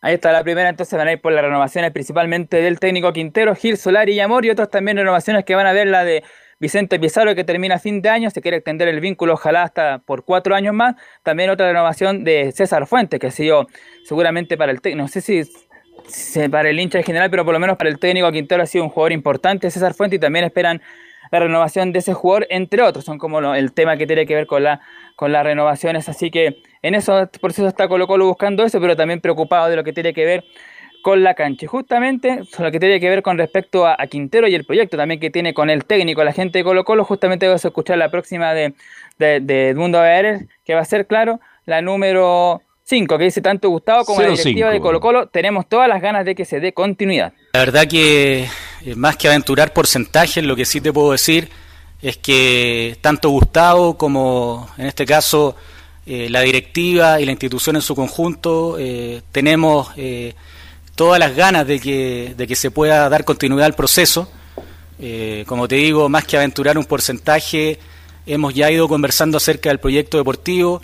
Eh, creo que tenemos una búsqueda que, que, es similar, que es una búsqueda que apunta eh, lógicamente a que Colo Colo esté en lo más alto eh, y en ese sentido yo tengo la, plena convicción de que las conversaciones van a, van a avanzar muy bien porque como ya lo adelantó Gustavo, eh, más allá de los temas contractuales que, lógicamente también se tendrán que ver, existe una intención del cuerpo técnico y existe además la intención de la institución por continuar con este proceso.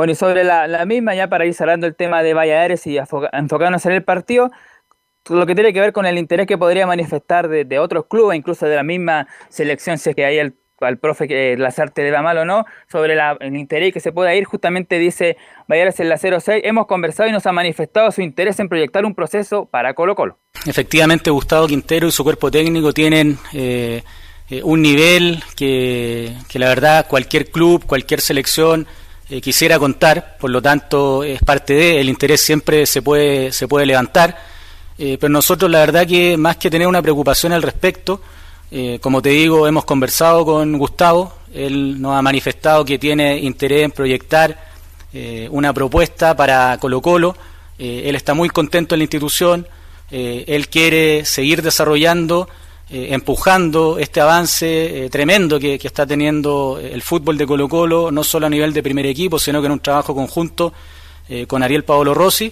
y nosotros estamos convencidos de que vamos a llegar a, a, un buen puerto, vamos a llegar, creemos, a un acuerdo Bueno, ahí está entonces el trabajo que está haciendo la directiva de Colo Colo, en este caso de Blanco y Negro, con el mismo Valladar, el gerente deportivo y toda la comisión de fútbol para ver tratar la renovación tanto de Quintero como también de los jugadores ya mencionados. En lo futbolístico, bueno, ya lo decíamos, eh, va a dejar algunos jugadores por lo menos para la banca, no es que no lo cite, sino que va a dejar algunos, como por ejemplo Gabriel Costa, va a estar en el banco de suplentes, Pablo Solati también. La otra duda que maneja también el técnico es quién va como lateral izquierdo, si va a seguir el capitán Gabriel Suazo o se le va a dar descanso y va a ir ahí el chileno sueco Mico Albornoz. Son cosas que por supuesto ir viendo durante la tarde el técnico Gustavo Quinteros, pero que ya más o menos trabajó con un equipo. Y la última que vamos a escuchar ya para pasar a revisar la formación es del profe de, técnico Gustavo Quinteros, perdón, que adelanta el partido y dice vamos a enfrentar a un equipo que será difícil. Eh, anímicamente, ganar un clásico y haber jugado bien, sobre todo el primer tiempo y bastante el segundo también, nos da tranquilidad, nos da seguridad de lo que estamos haciendo, lo estamos haciendo bien, entonces tenemos mucha confianza con eso de seguir haciendo lo que estamos haciendo, de corregir, siempre hay cosas para mejorar y corregir, que lo vemos en los videos y tratamos de, entrenarlo. Bueno, ahora no, no tuvimos tiempo porque los jugadores que jugaron hoy trabajaron de forma diferenciada, menos de 48 horas del partido, pero hemos trabajado muy bien con todos los demás, y algunos de ellos seguramente van a ser van a participar de este partido, ya sea de entrada o en el segundo tiempo, así que están muy bien, hicieron un gran entrenamiento. Y siempre, como digo, ¿no? ganar, jugar bien, y encima fue un superclásico, un clásico que es especial, te da confianza, te da motivación, te da, te ilusiona para lo que viene, así que vamos a enfrentar a un equipo que va a venir a, a, dejar todo, que va a ser difícil, va a ser un partido cerrado, complicado. Así que tenemos que estar preparados para resolver todas las situaciones y todo lo que proponga el rival. Bueno, está entonces lo que tiene que ver con la previa de este compromiso. Ahora sí, ya la posible formación, la más o la más segura formación para esta noche, por supuesto, con algunas modificaciones que puedan haber de último minuto, pero sería la siguiente. Brian Cortés en el arco, Óscar Opaso como lateral derecho, Falcón y los centrales, aquí está la duda, Albornoz o Suazo como lateral izquierdo, Fuentes Pizarro la contención, Gil más adelantado acompañado por el canterano Joan Cruz y dos delanteros, Marcos Volados e Iván Morales. Ok, gracias Nicolás, estaremos atentos obviamente con la transmisión también de Portales Digital. Vamos a ir a la pausa Emilio Freisas y volvemos con el tricampeón que despertó parece, todo eso en el informe de Belén Hernández.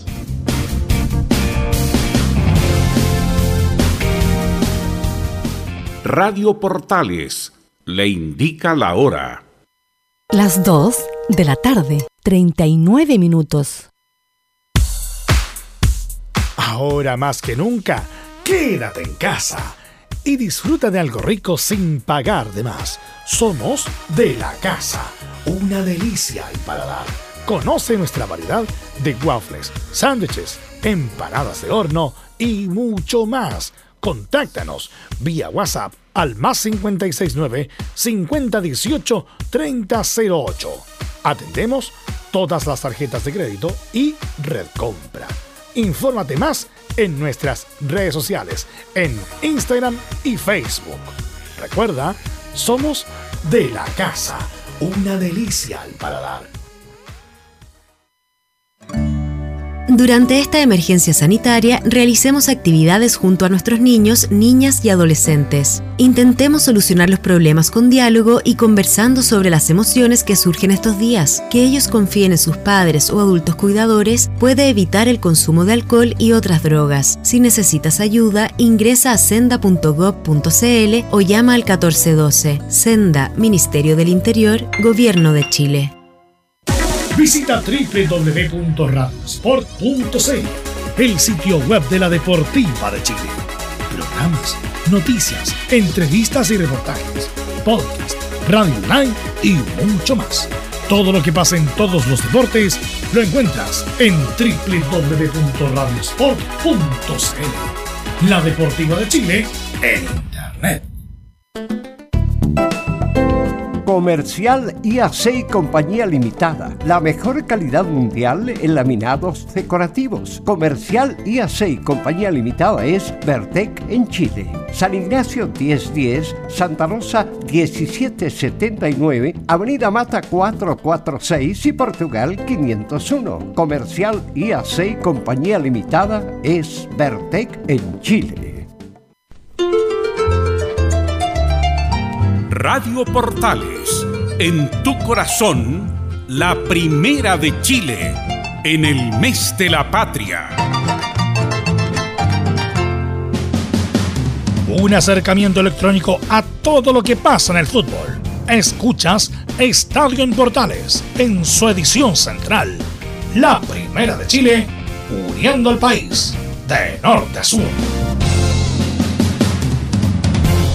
14 con 40. 14 con 42 ya. Eh, y vamos con Belén Hernández este, para que nos cuente este gran triunfo, ¿ah? que los últimos dos goles lo, hizo en los últimos minutos. Iba 2-0 hasta el minuto 86, me parece. Sí, señor. Y Católica. ¿Sabe quién fue la figura anoche? El que hablamos siempre. Claro. Buena Puso dos, puse dos pases gol largo. Y, hizo un gol, ¿no? Claro, hizo un gol. En gol. Claro, y hizo un gol al final del partido, así que fue una gran figura, Bonanote. Todo eso nos lo va a comentar Belén Hernández. Belén. Muy buenas tardes a todos ustedes y a los que nos escuchan a esta hora de, la tarde. Eh, sí, la confianza se ha retomado en, Universidad Católica, los ánimos están, bueno, no sé si por las nubes, pero están, eh, ya han, retomado la confianza en todas las líneas. Eh, es difícil igual como elegir una figura, eh, porque siento que estuvieron bastante bien en prácticamente todos los espacios ayer eh, Universidad Católica. Si bien en el segundo tiempo ya eh, se vieron un poquito como sobrepasados por Melipilla, pero ya en el, los últimos minutos igual retomaron y ya, bueno, anotaron los últimos dos goles que marcaron el 4 a 0 final para, para los Cruzados. Le quiero preguntar a Camilo que comenta regularmente los partidos de la Católica, ¿está bien el marcador o fue engañoso por los últimos dos goles al final? Está bien por lo que hizo en el segundo tiempo la, Universidad Católica, eh, porque en el primer tiempo tuvo el control de la pelota, se posicionó en campo de Melipilla, pero no tuvo los espacios prácticamente la, Universidad Católica. De hecho, antes del gol de Felipe Gutiérrez, que fue, en general, la Católica tuvo un buen, buen rendimiento, pero me gustó eso, o sea, jugaron bien los, el medio campo ahí con Felipe Gutiérrez, con Marcelino Núñez, que fueron las figuras del primer tiempo.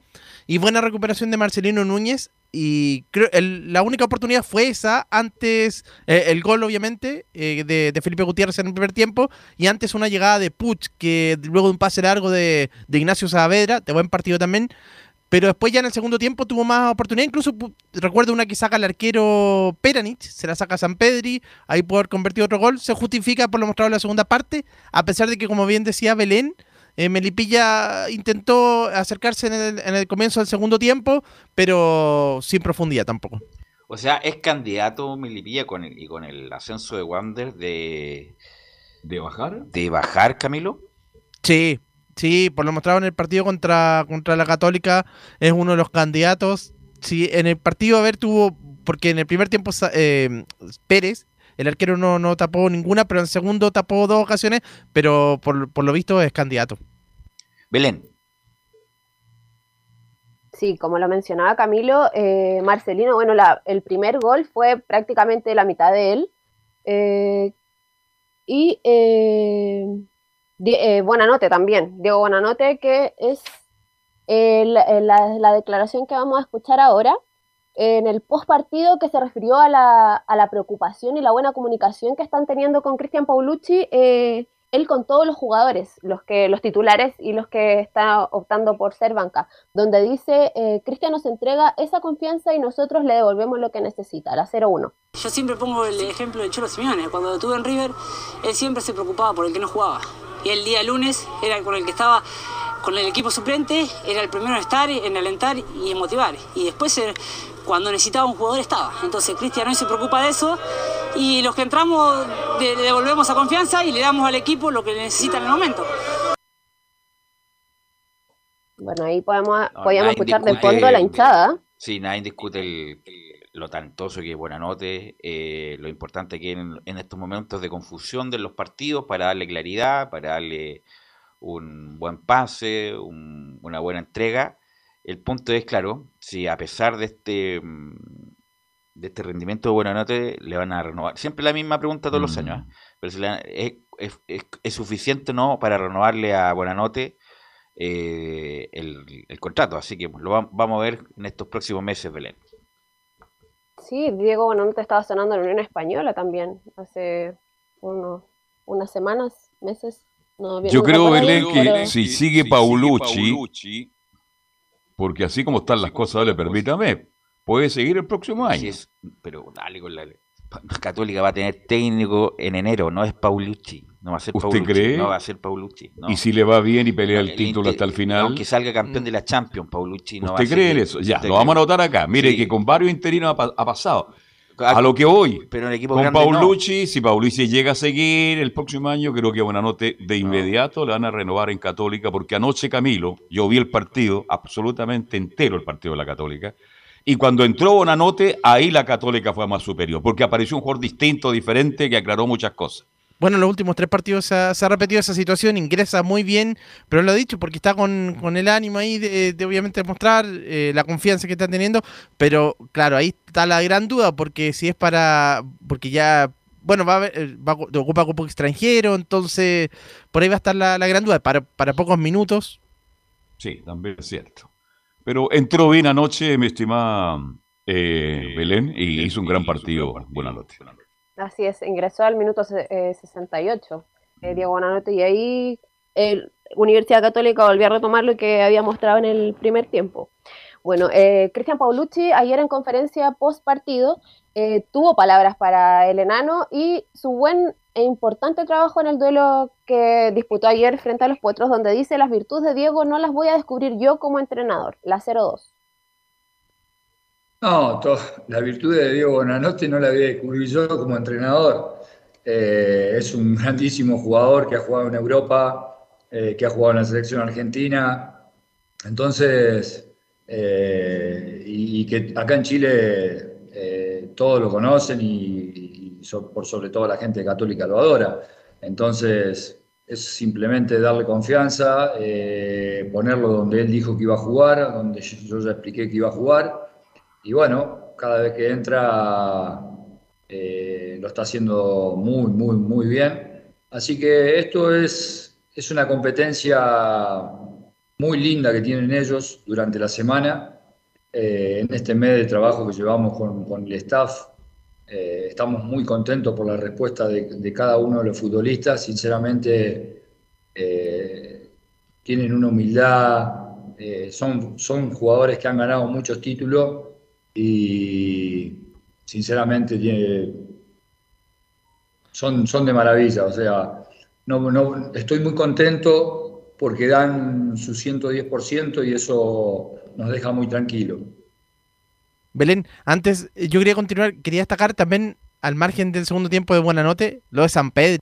Muchas veces, o sea, hay algunos que dicen que no es muy técnico con la pelota y todo, pero ayer te lo demostró, él inicia la jugada para el, para el gol que termina convirtiendo para el segundo, se la conduce por el centro y se la abre a buena note para que este eh, convierta, finalmente San Pedro y convierta el gol. Y en otros jugadores, buen rendimiento ayer el de, el de Fernando San Pedro al margen del gol. Ay, Camilo se, como que el, ese problema. el ¿ah? volumen ahí. Camilo, el, lo que te quiero preguntar, Camilo, por Orellana, pues tanto que hablamos de Orellana, ¿qué me cuentas del, del rendimiento de Orellana ayer, Camilo? Ahí sí, fueron pocos minutos lo de lo de Orellana, 12 minutos aproximadamente, pero igual mantiene obviamente la técnica, él da para el, el pase para el segundo gol. Eso sí, entró en posición más retrasada, entró como, como un volante interior, por así decirlo, en la posición de Marcelino Núñez. Entonces no fue, jugó más, más retrasado, pero bien, fueron buenos los, los, los minutos, se nota que tiene el nivel. Belén.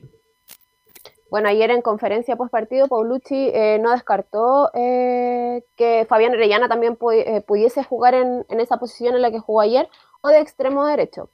Eh, y él se refirió al debut de Fabián Orellana Paulucci, donde menciona que Fabián es un jugador interesantísimo, la 0-3. a Fabián lo, estuvo entrenando en, la posición de externo pero es un futbolista que entiende muy, buen, muy bien el juego, muy bien. Así que puede jugar donde jugó hoy, puede jugar por derecha, puede jugar por izquierda. Eh, si en caso que, que, que uno cambie eh, el esquema, podría jugar de, de, media punta. Es un jugador interesantísimo. Eh, por eso hoy charlé con él y bueno, lo pusimos ahí eh, acompañando a Fernando un poco, un poco retrasado. Bueno, y las declaraciones de, de Paulucci sobre el, debut oficial de, de, Fabián Orellana. Y hoy en la mañana, bueno, ya en la tarde, eh, habló Sebastián Pérez y se refirió a la confianza que, que le están entregando esto, estos tres triunfos ya consecutivos y eh, menciona que son cuentas alegres las que uno puede sacar, la 04. Buenas tardes, no, sin duda son cuentas eh, eh, alegres que uno puede, que uno puede sacar. Eh, son muy buenas sensaciones, más allá del resultado que fue 4-0. Yo también creo que mostrado un muy buen juego, casi todo el partido. Ahí conscientemente creo que bajamos un poquito, pero el rival también juega, obviamente se puede, se puede dar eso, entonces creo que sacamos con cuentas alegres y pensando en lo, en lo que viene, que va a ser muy importante y fundamental también. Bueno, ahí Sebastián Pérez se refería a, a lo que se aproxima, que ya es el sábado a las 20-30 horas en el Nicolás Chaguán, frente a Unión La Calera, que está segundo y se, solamente es, se distancia perdón, por tres puntos. Perdón, Belén, perdón, perdón Camilo. El, el gran desafío, Paulucci, Calera, pasto sintético. Todos los partidos son prueba para Paulucci, insisto, Paulucci. Pero no este partido, ah, Calera bueno. ayer me encantó, Calera, me encantó Calera. Pero Calera a veces juega bien y a veces juega sí, mal. Bueno.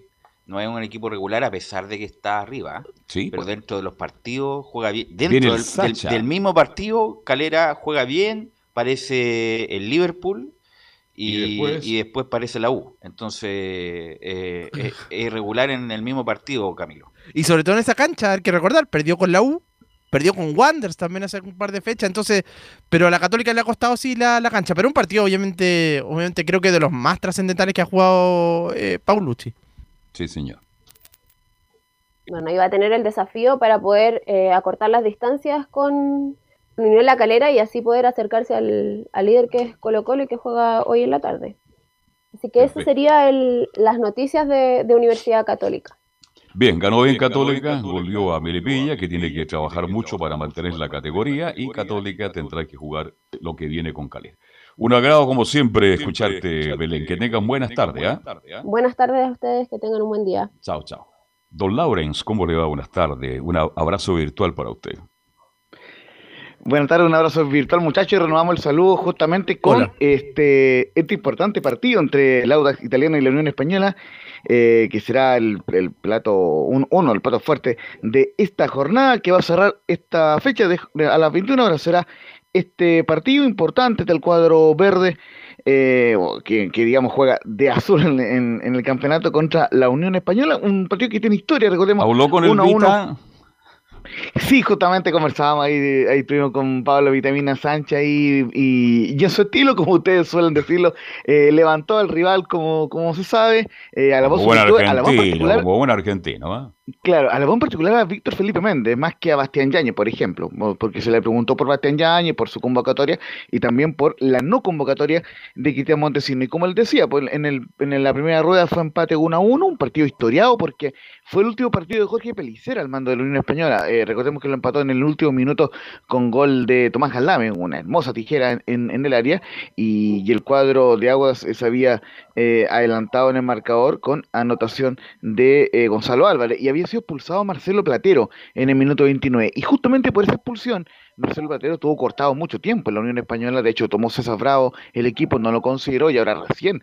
está haciendo banca Marcelo Platero. Así que en ese momento la Unión empató en el último minuto, partido que debería haber ganado sobradamente y que no lo pudo hacer y finalmente eh, su partido, eh, digamos, implicó la, la, salida de Jorge Pelicero. Un partido importante para ambos equipos porque el Auto está cuarto con 35 puntos, Unión Española quinto con 33, así que obviamente el quien, quien, gane ese partido quedará en la zona de Copa Libertadores y si hay un empate eh, se mantendrá el Audax en la zona de Copa Libertadores en atención a que la U no pudo ganar su partido, de, de hecho lo, perdió ante Wanderers, eh, así que se quedó en zona de Copa Sudamericana. Así que justamente eh, esta, mm, eh, justamente conversó con los medios, como les comentaba el técnico Pablo Vitamina Sánchez, eh, son las declaraciones que le teníamos pendientes, por cierto, y dicen en la primera justamente de que la Unión Española es un equipo complicado y me gusta mucho, en especial Víctor Méndez.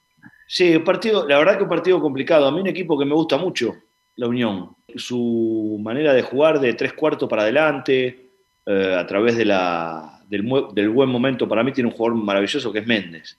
Eh, un chico que me gusta mucho, entiende muy bien el juego, eh, se, ha hecho cargo de este equipo, de hecho le dan la cinta capitán y hace que el equipo funcione muy bien. Obviamente no alcanzaría con un solo futbolista, se necesitan de, otros buenos intérpretes y, compañeros y está, está, muy bien rodeado, tiene muchísimo desequilibrio por, las bandas, Yanni está pasando un momento muy bueno, eh, es un jugador muy fuerte en duelos, centra muy bien, o sea, tiene, tiene un centro pase prácticamente que, es muy difícil de contrarrestar para las defensas. Tiene muchos argumentos y, es un equipo de mucho cuidado. Eh, claramente entendemos que va a ser un partido muy, muy duro, tan difícil como fue eh, el partido de, la ida, donde nos, complicaron, inclusive nosotros ganando 1 a 0 y teniendo un hombre de más en aquel momento. Y la segunda que, marca de Pablo Vitamina Sánchez es justamente que la Unión viene en alza, pero debemos ganar, porque hace tres fechas que no lo hacemos. Eh, y viene en una clara levantada el equipo, una clara levantada queriendo sostenerse en, los lugares eh, en los que está y seguramente eh, salir de Sudamericana para empezar a luchar por Libertadores. Así que, bueno, sabemos que va a ser bien difícil, nosotros tenemos lo nuestro y, nosotros con mucha expectativa de poder volver a hacernos fuerte de local y volver al triunfo, porque, bueno, ya hace tres fechas que no, que no conseguimos ganar. Muchachos. Oye, ¿usted tocó la campanilla? Hay un colega que seguramente se le quedó abierto el micrófono, muchacho. Ah, perfecto. Buen partido, ¿ah? Audax, eh, Unión Española, dos buenos equipos, eh, están pasando por un momento, así que, no sé, el resultado lo reservado para mi gusto, ¿ah? No sé, Camilo, para ti. Sí, tota-, totalmente, porque concuerdo, ahí destaca los nombres de Víctor Felipe Méndez, también hace buena, está haciendo buena dupla ahí, conduciendo y abriendo por el sector izquierdo con, con Bastián Yáñez, y por el lado de Audax el rendimiento de Montesinos, así que debería ser un partido atractivo en jornada estelar para las 21 horas. Lawrence. Sí, y justamente muchacho estaba revisando por acá, es uno de los clásicos más antiguos de nuestro fútbol porque tiene mm, eh, el cuadro de hispanos 56 triunfos contra 54 del Lauda. Está muy parejo en ese sentido y 38 empates. Eh, recordemos que el Lauda también tuvo varios años en segunda división en la primera vez, así que eh, no es el partido que no es el clásico de Colones que más eh, partidos tiene, pero por lo menos han jugado bastantes veces la, la, la Unión y el Lauda y como les decía, están muy cerquita en cuanto al tema de la paternidad, tiene una leve paternidad en el cuadro de la Unión Española, pero también eh, no solamente habló del partido o de, la contingencia, en el caso Pablo Vitamina Sánchez, sino también de la nominación de la selección chilena, que por un lado eh, el técnico Lazarte se la jugó por Bastián Yáñez y no por Joaquín Montesinos, quien eh, parecía un poco más favorito para ser nominado en, esta ocasión, sobre todo por el gran campeonato que está haciendo el hijo de Quita Montesinos. Así que vamos con los 0-4, dice Joaquín Montesinos estaba muy ilusionado con la roja, pero le pedí que tuviera calma. Sí, Joaquín estaba muy ilusionado, estaba muy ilusionado.Nosotros, lo hablé, yo lo hablé ayer con él y le pido calma, ¿no es cierto? Calma y que se siga esforzando, porque si por lo menos está en, el ruido del periodismo su nombre y aparece, eh, por algo es, él hizo los méritos suficientes como para llegar a, que, a, que, su nombre esté ahí dando vueltas en una posible convocatoria. El tema que la no convocatoria no me, lo, no me lo tira abajo, ¿no es cierto? Entiendo que Yanis es otro muy buen futbolista y, no hay nada que, recriminar a la convocatoria y él tendrá que esperar su momento, pero para que llegue ese momento tiene que sostenerse en estos niveles tan buenos que está sosteniendo o que está teniendo en este momento. Sí, era difícil ahora porque volvían Brereton, Sánchez, Vargas, bueno, no, no estuvo en el último partido y estaba Vargas y Mora. Entonces, y siempre eh, Lazarte llama a uno como de proyección, ahora llamó al muchacho Yáñez de Unión. en, ese, en ese escalafón pudo haber estado Montesino. Pero, y sobre todo lo que se está jugando Chile, y tiene que estar con lo mejor. A lo mejor en una de esas está, pero yo creo que en las próximas, algún amistoso que pueda estar, yo creo que va a estar eh, Montesino Laurence.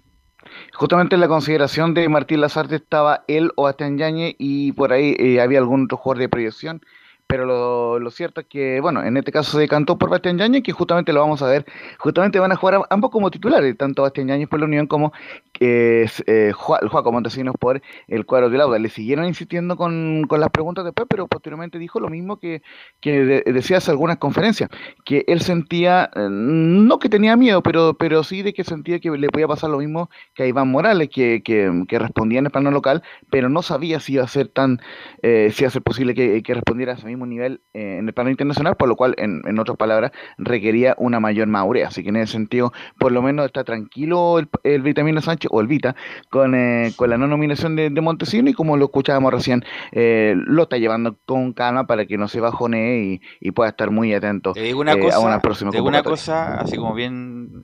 Sí. Yo creo que Montesino hubiera estado, andado mejor que Morales en la selección.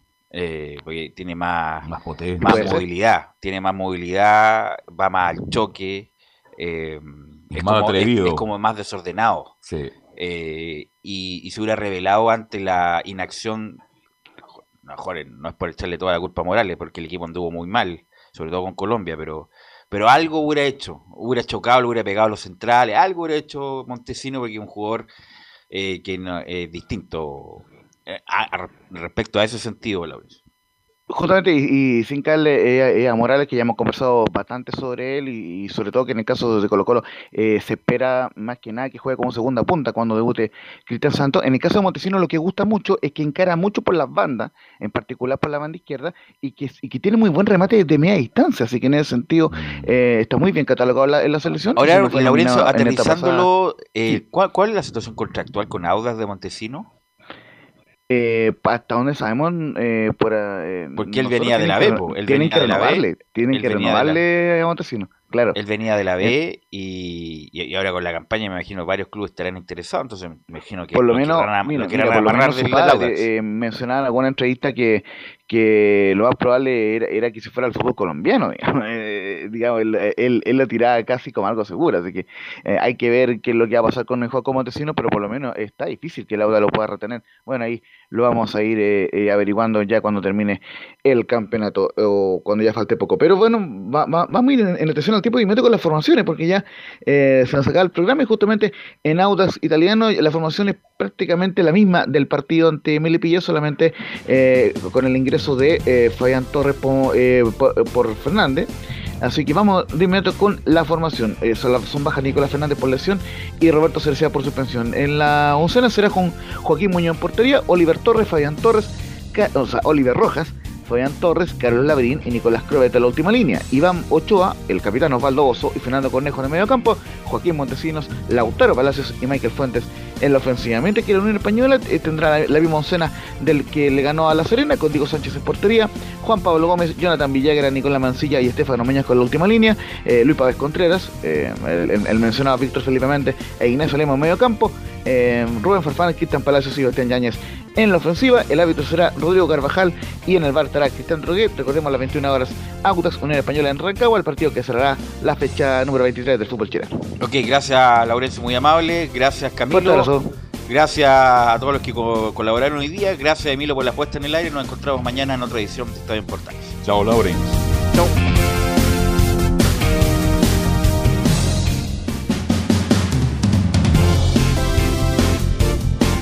Fueron 90 minutos con toda la información deportiva.